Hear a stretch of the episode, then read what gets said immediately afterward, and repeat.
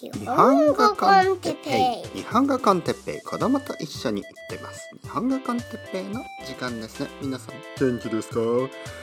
タタタラタラタラタタタラタタタラ今日は家を買うことについていえいえいえ買ってないですから皆さんいえいえいえいえ買えないですよという話ですねだから家を買えないということについてですね、はい、家を買うことについてって言いましたけど家を買えないということについてというタイトルでもう一度、えー、話したいと思います。皆さん元気ですか？僕は元気ですよ。えー、っとですね。まあ僕はあの趣味があまりない。まあまあまあまああるけどない。みたいなことをいつも言ってますね。まあありますよ。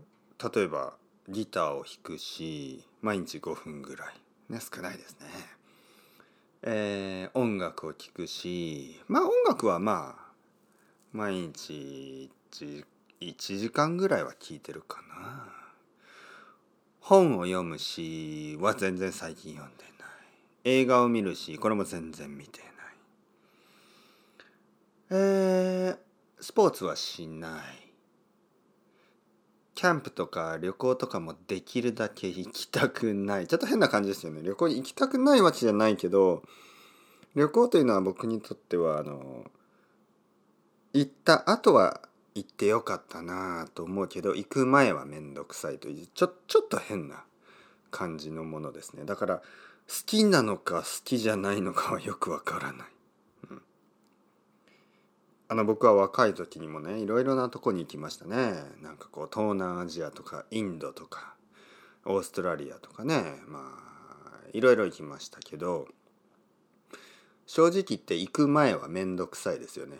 いろいろプランあの計画をしないといけないしあのー、なんかこう学校とか仕事とかの休みをねえー、合わせたりとか予定を組むのはめんどくさいですよね。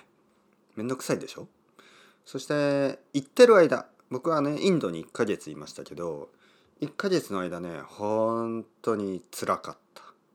あの楽しいことよりも大変なことのが多くてあの美しいものよりも汚いものをたくさん見てまあお腹もいつも痛かったし美味しいものはあってったけどまあ辛すぎるとかね。まあまあとにかくいろいろあのー、本当に楽しかった楽しかったなーっていうのはその帰ってきてからですよね。日本に帰ってきて、えー、友達にね、えー、どうだった？哲平君。インド楽しかった?」って聞かれてまあいろいろあったけど楽しかったよっていう感じなんかそのそして今ね思い出せば とてもとてもいい経験をしましたね。うん。でそういうもんです旅行というのはね。行ってる間はあんまり楽しくないんですけどあの帰ってきたら あ行ってよかったなと思いますね。うん。まあ逆に結構そのハワイハワイですね僕はハワイに行ったんですけどまあハネムーンですよね。ハワイに行った時にハネムーンですねハネムーンと言いますねハネムーンで行った時にあのまあいいホテルに泊まったしそのまあ楽しいはずなんですけどこれがねまたねこれはこれであんまりあのいい経験にはなってないんですよね。じゃあインドとハワイとどっちがいい経験になったかというとやっぱりインドなんですね。あの快適な旅行ってその悪くないですよもちろん。だけどあまりその話すことがないですよね。うん。あ良かったですよ。あのアラモアナショッピングセンターで買い物したりみたいななんかあの全然面白くないでしょ？でインドの話だとねなんかあの まあまあちょっとここでは言えないような話もたくさんありますからね。まあ僕がどこに行ったかというとねまあインドでもあのゴアゴアとかに行きましたからね。あの時はもう何が何だか。とにかく牛を2匹見ました。一つは僕の想像の中の牛。もう一つは本物の牛。ね。あのグレートアドベンチャーでしたね。あの怖かった。そして面白かった。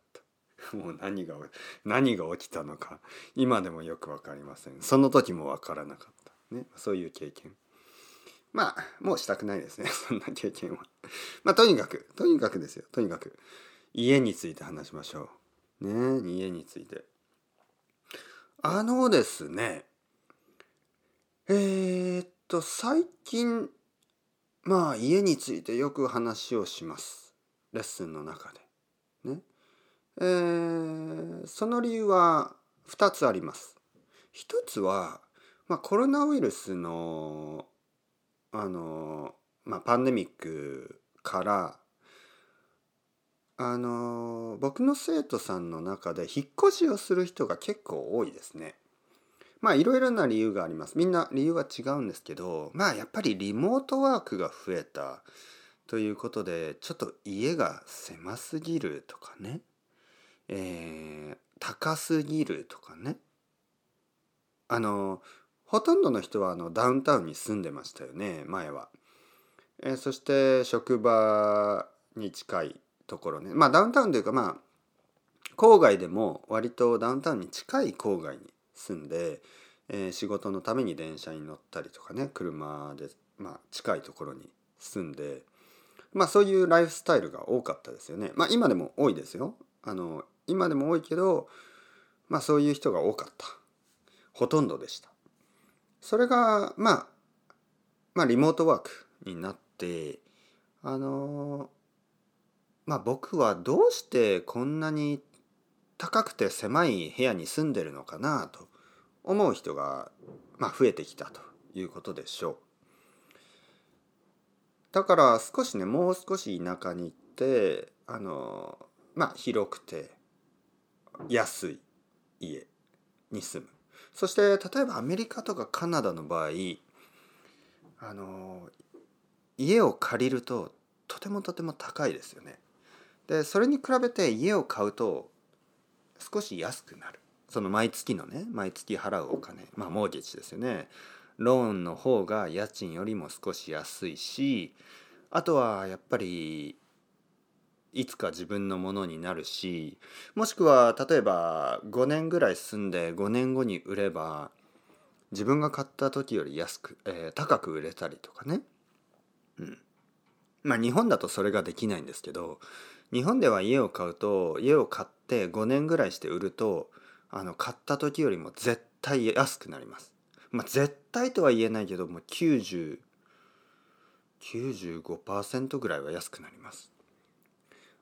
えー、高くなるはなるものは多分本当に東京のとてもいいエリアですよね。でそれはね普通の人には買えないから意味がないんですね。考える意味がないぐらい高いところでそこに家を買えば5年ぐらいしてもしその土地の値段が上がっていれば高く売れますだけどそんなことは普通の人はできないしあの東京のその真ん中ぐらいのエリア以外はそれはほとんど無理だと思います。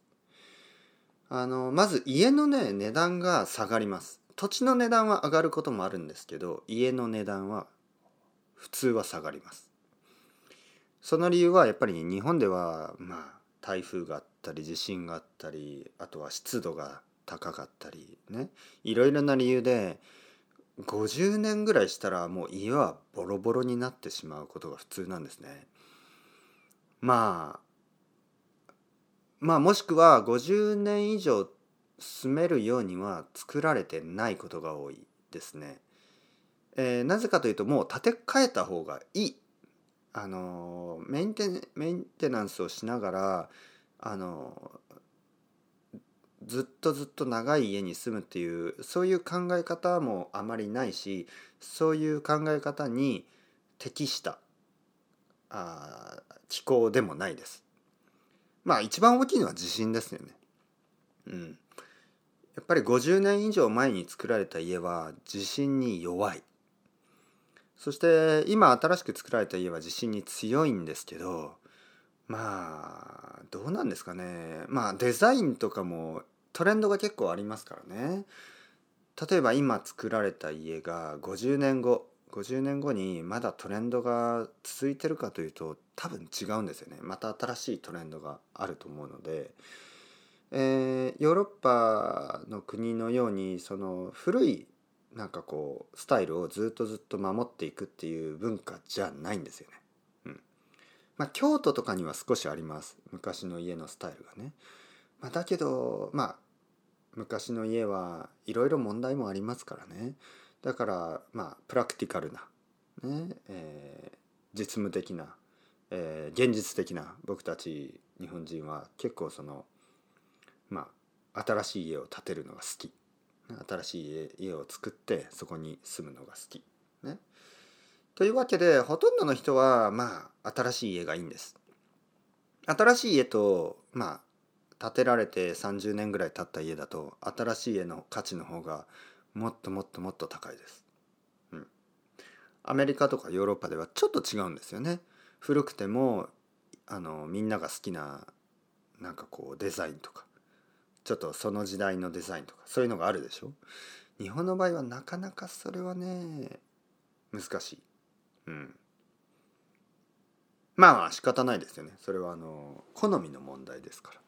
まあ、とにかく今日言いたいことはですね家を買えないということについてですね。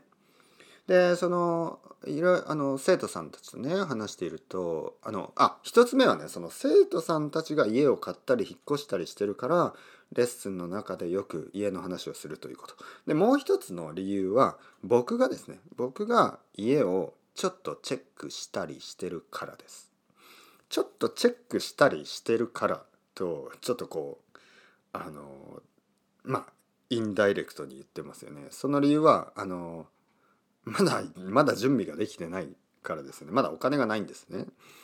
であのにもかかわらずやっぱりあのまあ5年ぐらいしたら欲しいなとか思うんですよね。まあ理由もいろいろあるんですけどもうもう僕は40歳ぐらいですからなんかあの家のローンを考えると例えばね35年ローンっていうのがありますね。40歳で35年ローンっていうと75歳でしょ。おお結構やばいねという感じですね。生きてんの俺。俺は生きてるのかまだみたいなね。えー、まだ生きてるでしょうね。僕はまあまあ健康だしあの僕のおばあちゃんは今87歳ですごく元気だしおじいちゃんは体は結構弱かったはずなんですけどそれでも80何歳 ?3 歳4歳ぐらいまで行きましたね。だから僕はちょっとやっぱりびっくりしましたね。あおじいちゃん。いやあのね僕の家族は多分みんなおじいちゃんがそんなに長生きまあ実は80歳って若いんですけど日本では。まあでも結構やっぱり70代で病気を何度もしてましたからあのまあタバコをずっと吸ってたしね。えー、なんかこう野菜とかあんまり好きじゃなかったですからね。だけどやっぱり長生きするんですよね。まあそういうおじいちゃんとかおばあちゃんとかあのあとはまあたくさんの人が日本で長生きしてるんですけど結構不健康な生活をしてても長生きするんですねみんな。だから僕も80ぐらいはいけるんじゃないかなと思います。ね、長生きしそうな気がする。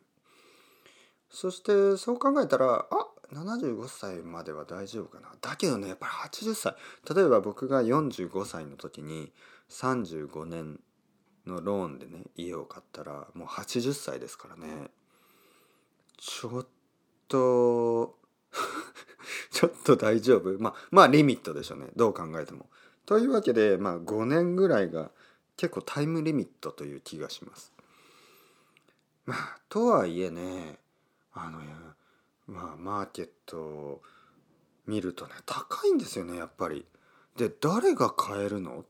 と思うんですよ本当に。そんなにみんな給料いいかな？え違うでしょ？って思うんですね。まあ例えばね僕が住んでいるエリアで普通のねおお大きい家だなと思うとやっぱり1億円以上はするんですよね。1 million dollar 以上はするんですよね。え？であのおおすごい広いと思ったらまあ2億円2 million dollars ぐらいする。で聞きたいことがえ誰が払えるんですか？誰が誰がそんなえどういう仕事をすればいいんですか？ね？どうすればいいんですか？どどうどうやってそんな家が買えるんですか？ちょっと不思議になりますよね。であの僕の趣味の一つねさっきの趣味の話をしました。趣味の一つが歩くことですね。街を歩くこと。こう近所を歩くこと。そして歩くとまあいろんな家がある。でそれを見るのが僕はとても好きです、ね、いいデザインとか。まあ古いけどなんかあのチャーミングな家。ね可愛い家とか。小さくてもねすごく素敵な家もあるし大きくてもまあちょっとすごいなこのテイストはっていう家もありますよね。でもいろんな家があってまあ大体ね、えー、僕の近所にある家の90まあ95%ぐらいはああの住んで住みたいなと思う家ですね。うん、それぐらい僕はあの全然ピッキーじゃないんですよね。あの本当に僕の今いるエリアが好きだしあのどんな家でもほとんどの家はあのあここでもいいここでもいい ここでもいいここでもいいって思うんですけどあの多分買えないどうして？わからない。ねその理由がわからない。頑張っても頑張っても頑張ってもそんな家が買えるほどのお金はないですよ。でどういう人がじゃあ家を買ってるのかというと多分2つのパターンがあります。一つはあのその土地がある人土地を持っていた人。例えばあのお父さんとか、ね、お母さんとか。おじいちゃんとかおばあちゃんとかそういう人たちが昔からそこに住んでいてまあ土地があるんですよね土地があるその土地というのは land ですね土地があるからあとは家を建てるだけでいいでその家の値段はねまあまあだあのそんなに高くならないんですよね。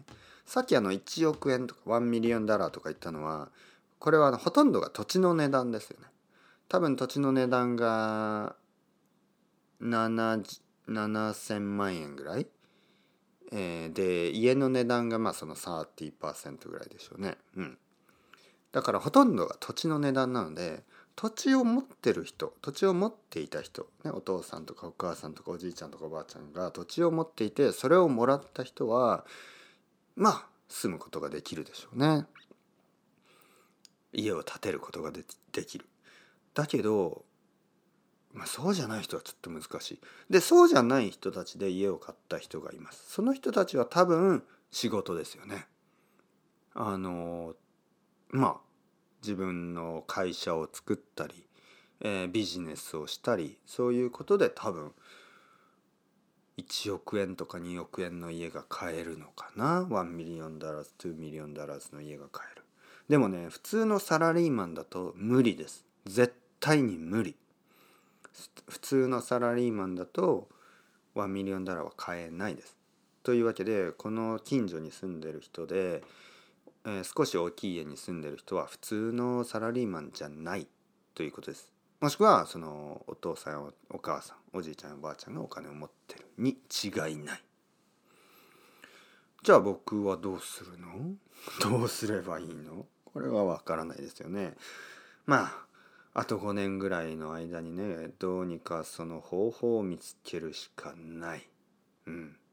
まあその方法についてはまた次回話したいと思います。あのアイデアはないんですよ。でもアイデアにそのえー、っとまあどうやったらお金が手に入るのかについて考えた僕の考察ですね考察。